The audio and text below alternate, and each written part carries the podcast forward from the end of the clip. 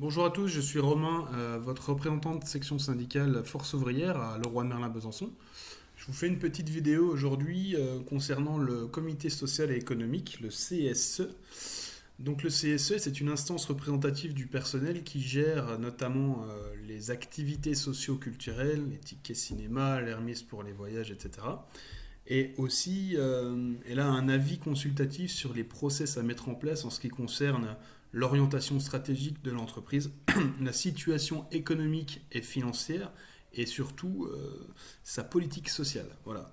Au sein du CSE, il y a une commission qui s'appelle la commission santé, euh, sécurité et conditions du travail.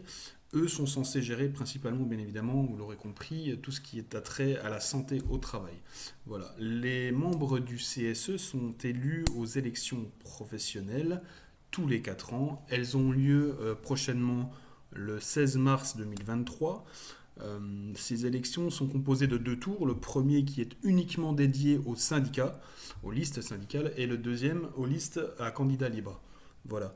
Euh, les personnes se trouvant sur la liste syndicale, je le précise, sont des personnes qui sont formées au droit du travail et qui connaissent ce qu'il y a à connaître sur les conditions de travail.